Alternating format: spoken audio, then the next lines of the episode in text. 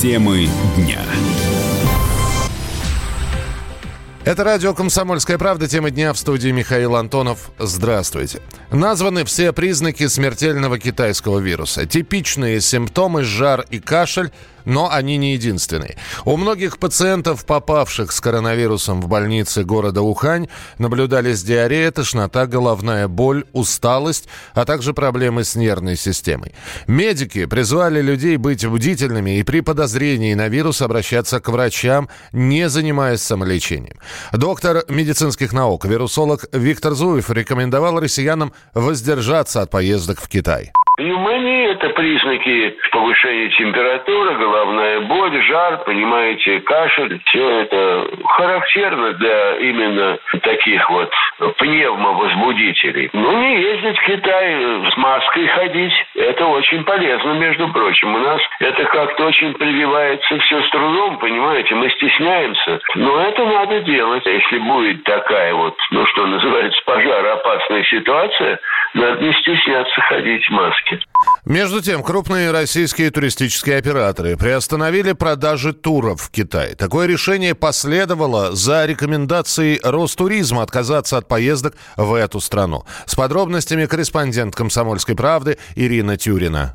26 января туроператор «Русь Тур» сообщил о вынужденном вывозе российских туристов с острова Хайнань в Китай. Делать это нужно для их же безопасности. По данным туроператора, на острове увеличилось количество заболевших коронавирусом. Власти острова сейчас запретили экскурсии и проведение любых массовых мероприятий. Однако пляж находится в свободном доступе и магазины открыты. Поэтому туристы сейчас либо загорают, либо занимаются шопингом или отправились в бары. Они, как рассказали нам жители города Санья, сейчас не пустуют. Туроператор сообщил, что первый Самолет за российскими туристами отправится на остров Хайнань из Хабаровска уже сегодня. Расписание рейсов сейчас формируется. В течение нескольких дней своих клиентов они вывезут. В Иркутской области, которая территориально расположена близко к Китаю, и его жители любят проводить отпуск на Байкале, сейчас усилены меры безопасности. В аэропорту Иркутска специалисты оценивают здоровье всех прибывших в регион еще на борту самолета с помощью анкетирования и бесконтактной термометрии. То же самое происходит и на железнодорожных вокзалах региона. Ирина Рютина, «Комсомольская правда», Иркутск. Как отметил вице-президент Российского союза туриндустрии Юрий Барзыкин, путешественники, которые решили приобрести тур в Китай и приобрели его, но теперь готовы сдать путевку, имеют право на полный возврат средств за купленный тур. Происходит это только по направлению Китайской Народной Республики. По остальным направлениям туры не ограничиваются. Э, рекомендации Ростуризма даны о прекращении туров, и все крупные операторы, которые имели туда программы, они продажи туда прекратили, и планово по окончании тура оттуда люди выезжают. Те, кто там запланировал, он может ехать, но это его решение. Если он отказывается, обращается с заявлением, там, где он приобретал тур, в основном практика идет либо перебронирование на другое направление или время, либо возврат средств в полном объеме, причем по статье 14 закона об основах туристской деятельности расторжение либо изменение договора предусмотрено в судебном порядке. Но, как правило, и практически всегда решается это все в досудебном порядке. Тем, кто все-таки решился ехать в Азию, в Китай в частности, Роспотребнадзор рекомендовал пить только бутилированную воду, употреблять только термически обработанную пищу, не посещать рынки, где продаются мясо и морепродукты, а также зоопарки и мероприятия с участием животных. При первых признаках заболевания обращаться за медицинской помощью. Также в ведомстве порекомендовали уточнять эпидемиологическую обстановку при планировании путешествий. В Китае до сих сих пор не могли установить источник происхождения коронавируса. Об этом заявили в Госкомитете страны. При этом, по данным местных властей, способность инфекции передаваться от человека к человеку усилилась. Эпидемия вошла в более сложную стадию, число зараженных может продолжать расти. Как рассказала руководитель отдела вирусологии Института экспериментальной медицины, эксперт Всемирной организации здравоохранения Лариса Руденко, ученым давно известен этот вирус, но он изменяется, и неизвестно, насколько опасными могут быть его мутации вирусы, коронавирусы, действительно давно существуют, и они, по сути дела, инфицируют животных. Это вирусы, которые переходят к человеку от животных. И он действительно был не такой опасный, потому что были очень редкие случаи заражения человека от человека. Периодически этот вирус давал нам вот такие непонятные истории, как, например, в 2002 году было такое заболевание, тоже пневмония, это МЕРС называлось. В 2006 году, по-моему, был вирус так называемый SARS, Severe Acute Respiratory Syndrome, атипичная пневмония, который от верблюдов передавался человеку. То есть этот вирус, он действительно существовал. Периодически появляются варианты, которые, по-видимому, мутировали, приобрели какие-то свойства, которые сейчас мы не знаем, но мы можем сказать, что они утяжеляют течение инфекции. Китайские власти объявили о временном запрете на продажу диких животных из-за опасности распространения нового типа коронавируса. Почти две с половиной тысячи медиков прибыли в зараженный Ухань. Количество коек в больницах могут увеличить до пяти тысяч. Тем временем число заразившихся коронавирусом в Китае растет. По последним данным, больных уже больше двух тысяч. Жертвами эпидемии стали 56 человек. Кроме этого, вирус подозревают еще почти у 2700 человек, но окончательный диагноз диагноз этих людей пока не установлен. Заболевание распространяется в Китае с конца декабря. Первые случаи заражения как раз были зафиксированы в э, блокированном и изолированном сейчас городе Ухань. Заболевшие есть уже и в других странах. В Австралии, Южной Корее, Непале, Малайзии, Японии, США, Франции и Канаде. По данным Минздрава и Роспотребнадзора в России заболевание не выявлено. Председатель КНР Си Цзиньпинь на экстренном совещании призвал усилить контроль за распространением распространением вируса на всех уровнях. Борьбу с ним он назвал, цитирую, «наиболее важной задачей страны на данном этапе». Местные же жители сообщают о нехватке масок в аптеках. Однако, как отметил блогер Вячеслав Алдухов, который находится в китайском городе Тяньцзинь, ажиотаж вокруг масок обусловлен не эпидемией, а модой. Что касается масок, меня все мои друзья спрашивают, а что ты не носишь маску? Тут все в масках ходят. Чтобы вы понимали, маски тут люди носили еще задолго до вируса, и это не год назад, и не два, и не три. Так как здесь это как бы в культуре, так как экология была совсем ужасной, тут просто люди ходят э, в масках, чтобы э, не дышать грязным воздухом. Тут можно, в принципе, купить маски на любой вкус и цвет. Поэтому это скорее больше атрибут моды. Но еще, э, как сказал мой друг, не бзи, чтобы на них никто никто не дышал, поэтому они носят маски. Поможет ли маска все-таки, чтобы не заболеть этим коронавирусом? Я думаю, что все-таки нет, потому что ее используют не совсем правильно, как я понимаю, так как маску нужно менять, мне кажется, каждые часа 4-5, но здесь эту маску носят целый день. Между тем, китайский мессенджер WeChat предлож... Э, пригрозил блокировкой и напомнил об ответственности за слухи о коронавирусе. Виновным может грозить уголовная ответственность и тюремный срок до 7 лет. Администрация WeChat также заявила о том, что предпринимает активные меры по борьбе с распространением ложной информации и будет частично ограничивать функции замеченных в такой деятельности аккаунтов или же бессрочно блокировать учетные записи за крупные нарушения. Желтый уровень опасности в Москве и Подмосковье продлили до вечера воскресенья. Причина – сильная гололедица. Минувшей ночью в столичном регионе было минус 5 и на улицах очень скользко. Пешеходам и водителям советуют быть предельно внимательными. А на следующей неделе жителей Центральной России ждет новое потепление. Так сказал ведущий специалист Центра погоды ФОБОС Михаил Леус.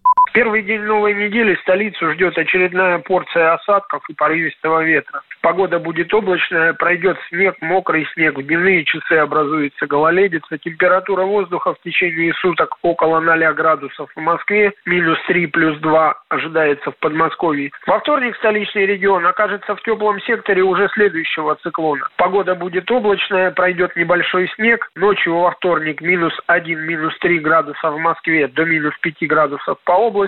Днем вновь в центре столицы минус 1 плюс 1, в Москве минус 3 плюс 2 градуса. В среду этот облачный вихрь покинет столичный регион. Погода будет постепенно улучшаться, хотя по-прежнему облачно пройдут небольшие осадки в виде слабого снега. Ночью 0 минус 2 градуса, в столице днем 0 плюс 2 градуса. В четверг осадки в виде снега и мокрого снега, но на этот раз сильными они не будут. В ночные часы в столице около ноля, днем 0 плюс 2 2 градуса.